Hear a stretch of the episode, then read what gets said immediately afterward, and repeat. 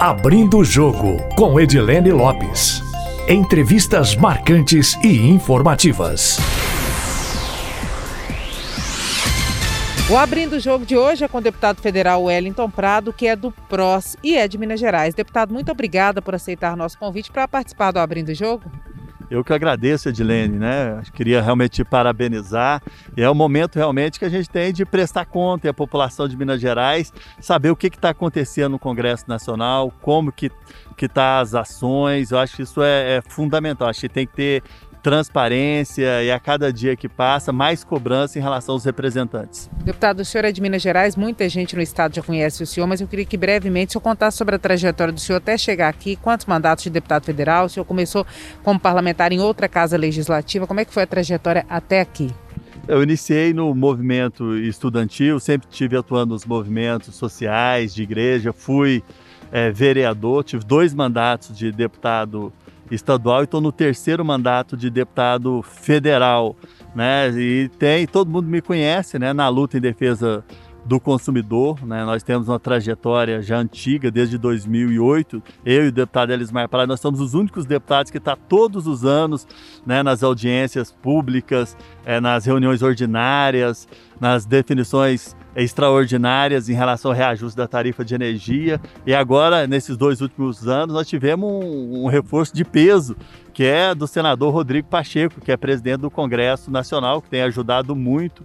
E através né, de todo esse trabalho meu e do Elismar, se não fosse essa luta, energia que é muito cara, hoje seria praticamente o dobro. Né? O ano passado, junto com o Rodrigo Pacheco, nós conseguimos é, impedir o reajuste da tarifa de energia, conseguimos impedir esse ano novamente e agora nós apresentamos inclusive um recurso, porque a CEMIG tem que devolver mais de 5 bilhões de reais que foi cobrado a mais na tarifa de energia dos consumidores, a mais não foi cobrado de forma irregular, cobrado PIS, PASEP, CONFINS, em cima do ICMS, e isso é ilegal. São tributos federais, não pode incidir da base de cálculo do ICMS que é estadual. Teve uma ação na justiça com a decisão retroativa para devolver esses recursos aos consumidores. Ao todo, aí seria aí mais de 6 bilhões de reais e abateu né, para que esse ano não tivesse aumento na tarifa de energia e o ano passado também não teve aumento. Só que ainda a conta não fecha, tem mais um, em torno de quase 5 bilhões de reais a ser devolvido aos consumidores, que nós estamos brigando, apresentei o um recurso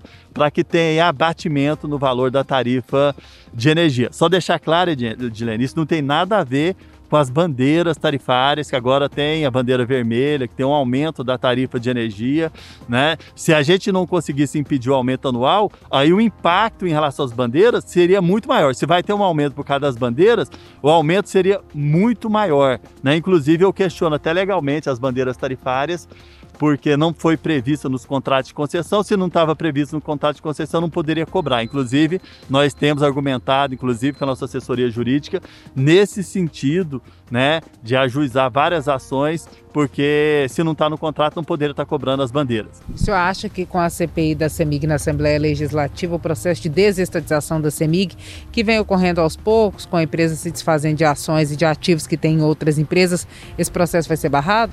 Eu acho que é muito importante. A Assembleia, eu conversei até com o deputado estadual Elismar Prado, né, para que ele realmente ocupe um papel estratégico aí na CPI.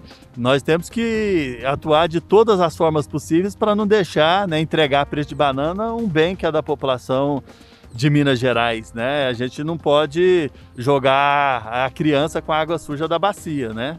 Isso a gente não pode fazer de maneira nenhuma. Então, é, eu acredito que a Assembleia tem deputados muito competentes. Queria parabenizar a atuação do presidente da Assembleia Legislativa, deputado Agostinho Patrus. Eu não tenho dúvida nenhuma que tem um papel fundamental em defender os mineiros e impedir a privatização da CEMIG. Agora, deputado, aqui no Congresso Nacional, o senhor tem uma bandeira que seria relativamente nova, que o senhor abraçou agora, que é a Comissão de Combate ao Câncer, que é uma comissão também nova, né? O senhor o presidente apresentou requerimento para que essa comissão começasse a existir aqui na casa. Eu queria que o senhor falasse sobre esse trabalho e sobre os números e perspectivas do câncer no Brasil, porque parece que a possibilidade é que aumente muito a ocorrência da doença aqui no país, né? Isso, Edilene. Eu tenho inclusive um compromisso registrado em cartório, né, antes do pleito eleitoral, de destinar 100% das minhas emendas na área da saúde para o enfrentamento ao câncer. Eu cumpri 100% esse compromisso, já destinei quase 70 milhões de reais né, para o enfrentamento ao câncer. Todos os hospitais que enfrentam o câncer em Minas Gerais foram beneficiados com emendas de minha autoria em todas as regiões do estado. Vou dar só um exemplo: Hospital da Baleia, coloquei 3 milhões de reais né, para o tratamento justamente é, preventivo. Nós colocamos 7 milhões de reais, junto com o deputado Elismar Prado, para a construção do Instituto de Oncologia da Santa Casa de BH, que é o hospital que faz mais atendimentos em relação ao câncer em Minas Gerais. E o Instituto de Oncologia vai possibilitar aumentar três vezes o número de atendimentos. Colocamos recursos para contagem, é, Betim, né? colocamos recursos para Curvelo. Uberlândia foi inaugurado agora o acelerador é, linear para fazer radioterapia e radiocirurgia, um dos mais modernos do mundo. O primeiro de Minas Gerais. Você tem possibilidade de fazer as cirurgias que antes não era possível das formas tradicionais e até com centímetros assim, de forma localizada, precisa, é uma forma de você garantir né, uma segurança do paciente, é, melhora o tratamento e você realmente salva vidas. Realmente é uma tecnologia, né? são poucos aceleradores em funcionamento como esse é, no país, ao todo são apenas nove. É, e esse é o primeiro em funcionamento é, em Minas Gerais, fazendo inclusive pequenas, é, fazendo rádios é, cirurgias. Então, uma, uma técnica assim fundamental, né? E além de acelerar o tratamento, alguns tipos, determinados tipos de câncer, você fazia 25 sessões de radioterapia. Às vezes com esse equipamento você faz apenas uma, duas ou três sessões no máximo, né? Às vezes você já tem ali de forma precisa até a cura, né, desse paciente.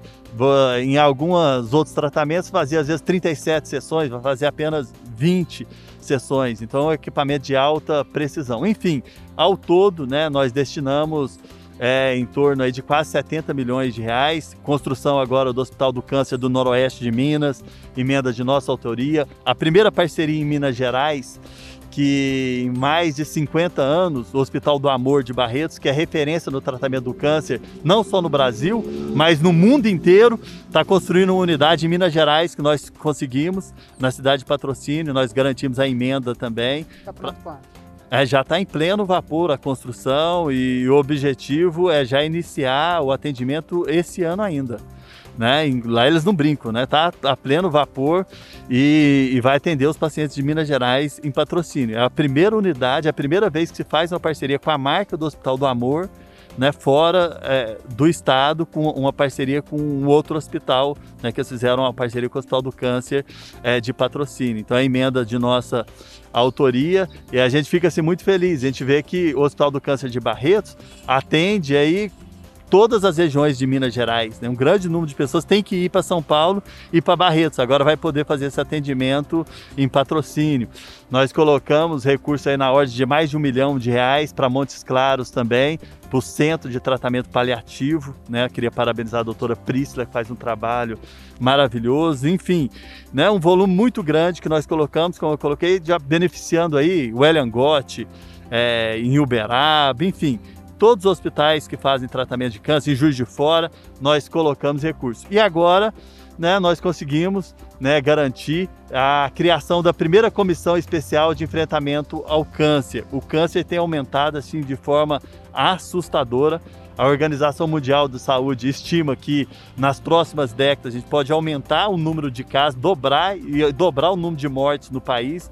Hoje nós temos em torno de 285 mil mortes é, por ano e tem aumentado realmente de forma assustadora. E nosso objetivo na Comissão de Combate ao Câncer é fazer todo um estudo, todo um diagnóstico em relação aos aumentos é, dos casos, em relação aos tratamentos disponíveis, ao diagnóstico, como que está a radioterapia, como que está a quimioterapia, as leis hoje que estão que estão em vigor, se elas estão sendo cumpridas, eu já te garanto que não estão. Nós temos várias leis que não estão sendo cumpridas no nosso país. Nós temos a lei dos 60 dias, que dá direito né, o paciente, assim que for tiver o diagnóstico, a assinatura do médico, no, no máximo em 60 dias, já iniciar o tratamento Isso não acontece ainda mais agora com a pandemia. Muitas cirurgias são desmarcadas, consultas, ou foram reagendadas.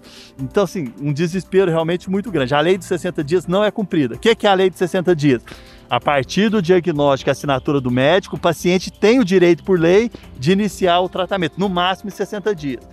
Tem a lei dos 30 dias. O que é a lei dos 30 dias? A pessoa que tiver suspeita que está com câncer, algum sintoma, ela tem no máximo, o direito no máximo de 30 dias ter o diagnóstico do médico, né? E a, no máximo em 30 dias. Esse diagnóstico às vezes demora anos, anos e anos, né? E com a lei dos 30 dias tem que ser obedecido esse prazo, no máximo de 30 dias, ter esse diagnóstico para que a pessoa possa ter aí acesso a um tratamento. Você tem aí a, a prevenção, vacina do HPV para as meninas e para os meninos que a vacina previne vários tipos de câncer e um câncer, um tipo de câncer que mais mata as mulheres no nosso país, que é o câncer de colo de útero, que basta uma vacina né, que é disponível de graça, né, pelo SUS, só que ainda tem muito preconceito em relação à vacina. Você vê que em outros países desenvolvidos praticamente erradicou, não existe mais o, o câncer de colo de útero nas mulheres. E aqui no Brasil, um dos que mais mata as mulheres. Então, conscientizar todo mundo da importância da vacina do HPV. É uma vacina que é disponível de graça, né? para os adolescentes, para né, os meninos e para as meninas. É fundamental a vacina. Agora com a pandemia também, a gente vê aí um número assim assustador né, de mulheres com câncer de mama porque não está sendo realizado o diagnóstico. Diminuiu muito o número de, de exames né, para diagnosticar o câncer de mama nas mulheres. Esse é um problema realmente seríssimo e muito grave, porque o câncer ele tem cura a pessoa tem que ter o direito ao acesso ao diagnóstico e ao tratamento. A cada quatro semanas que aumenta né, para você não se você não inicia o tratamento, a cada quatro semanas sem iniciar o tratamento, aumenta em 13% a chance de morte e aumenta muito o custo do tratamento. Então é fundamental aí a, a, prevenção. E hoje nós temos uma lei que estabelece que a mamografia tem que ser realizada a partir dos 40 anos das mulheres. Infelizmente essa lei não é respeitada, tem uma portaria do Ministério da Saúde que estabelece aí de 50 a 69 anos. Só que a portaria não é lei, então nós temos que brigar para que a lei dos 40 anos seja é, cumprida. Tem os tratamentos é, específicos, a medicina personalizada, que às vezes está disponível só na rede privada. E 70% da população que faz o tratamento do câncer utiliza a rede pública. E esse tratamento especializado, específico, personalizado, não está disponível no SUS. Então essa é uma outra luta nossa. A questão do teste genético também para fazer a prevenção. Então, se por um lado a gente tem uma preocupação muito grande de aumento do número de casos de câncer e de mortes, por outro lado, a gente tem um alento também que a medicina, a ciência tem evoluído muito, né? Pra, e a gente tem que ter né, essas novas metodologias disponíveis no Sistema Único de Saúde. Tem medicações que já estão comprovadas, que dão resultado no combate ao câncer, que está sendo utilizado no mundo inteiro. E infelizmente não chega aqui né, no nosso país. A, a Anvisa demora muito a aprovar e depois da Anvisa aprovar, a Agência Nacional de Saúde demora dois anos para revisar. E a gente sabe que aí é, quem tem câncer tem pressa, quem é, o câncer depende da questão de tempo. Como eu coloquei, o câncer tem cura. Agora, conforme for passar o tempo, infelizmente, é, o sofrimento é muito grande, aumenta o risco realmente de morte, o sofrimento para a família, o sofrimento para a pessoa e infelizmente o poder público também às vezes não tem às vezes condições de arcar esses custos. Então, por um lado, se tem um aumento do número de casos de câncer e de morte, por outro lado, a medicina tem evoluído.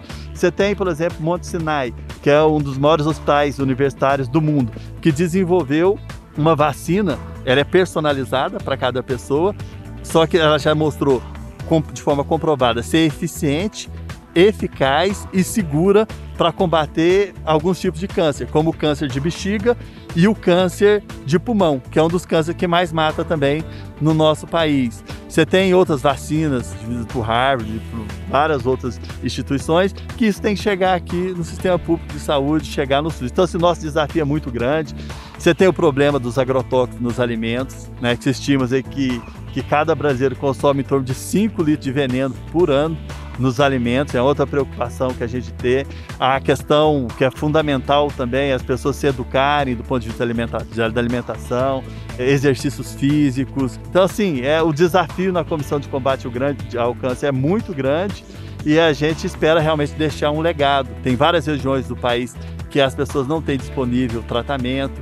Então nós queremos fazer todo um estudo, um diagnóstico né, de toda essa rede né, para ver a melhor forma de preparar, inclusive as nossas autoridades, até o Ministério da Saúde, que infelizmente tem um órgão responsável para fazer análise em relação ao número de casos de câncer, que é muito falho, que não detecta nem 10% dos casos de câncer que existe hoje no nosso país. Então, um desafio realmente muito grande. Nosso objetivo é realmente deixar um legado né, construído e uma diretriz de atuação para o futuro em relação ao combate ao câncer no nosso país. Esse trabalho de diagnóstico vai levar quanto tempo? Qual é a estimativa? A gente não traçou, né, não definiu prazo e a gente está numa fase aí de elaboração. Né, tem parlamentares aí do Brasil inteiro realmente envolvidos nessa causa e a gente realmente vai ter que trabalhar muito contar aí com o apoio de especialistas, com entidades, com associações, e com a pressão né, da população, mobilizar, né, inclusive o próprio Ministério da Saúde, para que a gente consiga deixar um planejamento e ações concretas, objetivas e efetivas. A espera aumenta em quanto tempo a possibilidade de a pessoa morrer de câncer? É como eu coloquei, né, a cada quatro semanas que a pessoa não iniciou o tratamento, se aumenta a possibilidade da pessoa falecer em 13% e você aumenta o custo do tratamento também. Então, quem tem câncer tem pressa, o câncer tem cura e a pessoa não pode esperar. É igual ali um, um, um tomate, tem um, no meio uma caixa. Se for deixar espalha, você perde a caixa inteira. Então, realmente você tem que agir rápido e hoje você tem a ciência, a tecnologia, você tem equipamentos, você tem medicamentos que, que, que combatem as células malignas. Então o câncer tem condição de curar.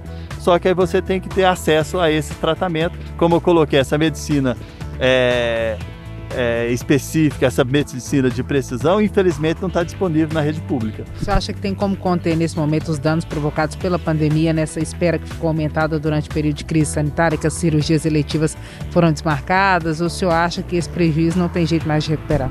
Não, com certeza a gente vai viver uma tragédia aí do número de pacientes com câncer. Como eu coloquei, né, diminuiu muito as mamografias e vários outros exames, inclusive de prevenção. E a gente sabe que a prevenção e você descobrir o câncer no início é fundamental e você fazer o tratamento rápido. Muitas pessoas não estão tendo acesso ao tratamento, não estão tá tendo acesso à prevenção. Com certeza, em relação ao câncer, essa terceira, quarta, quinta onda é certa. Então, é o prejuízo. Infelizmente, nós vamos perder muitas vidas né, de pessoas que poderiam estar vivendo com qualidade de vida. Só que, infelizmente, não vão ter e não tiveram acesso aí né, ao tratamento e ao diagnóstico. Isso realmente é muito triste. Deputado, vamos fazer um bate-bola rapidinho? Fim da pandemia. Não sei se vai ter um fim tão breve. Eu espero que, pelo menos a partir do mês de novembro, dezembro, a gente já tenha um novo normal, né? Toda a população vacinada. Privatizações, o que precisa e o que não deve. Acho que os setores estratégicos do país, acho que não precisa e não deve. Você privatizar o setor de água e de energia, isso é totalmente errado, realmente é um equívoco. Eleições 2022, cenário de polarização, uma terceira via possível? Eu acho que uma terceira via é totalmente possível, a gente não pode ficar nesse fla-flu né? E a gente tem que pensar realmente no país. Infelizmente, isso é muito ruim, você ficar preso aí nessas disputas políticas, partidárias, pessoais, né? Briga dentro de casa, de família. Então, assim, se a gente tivesse a possibilidade de ter uma terceira via real e concreta, eu acho que seria o melhor para o país. Deputado, muito obrigada pela entrevista, viu? Eu que agradeço. À disposição. Valeu. Nosso agradecimento também aos nossos ouvintes que acompanham o podcast Abrindo o Jogo. Quem quiser enviar sugestões pode fazê-lo pelo e-mail edilenelopes.com.br ou também pelo meu Instagram, arroba repórter Edilene Lopes. Uma ótima semana para vocês. Abrindo o Jogo com Edilene Lopes. Entrevistas marcantes e informativas.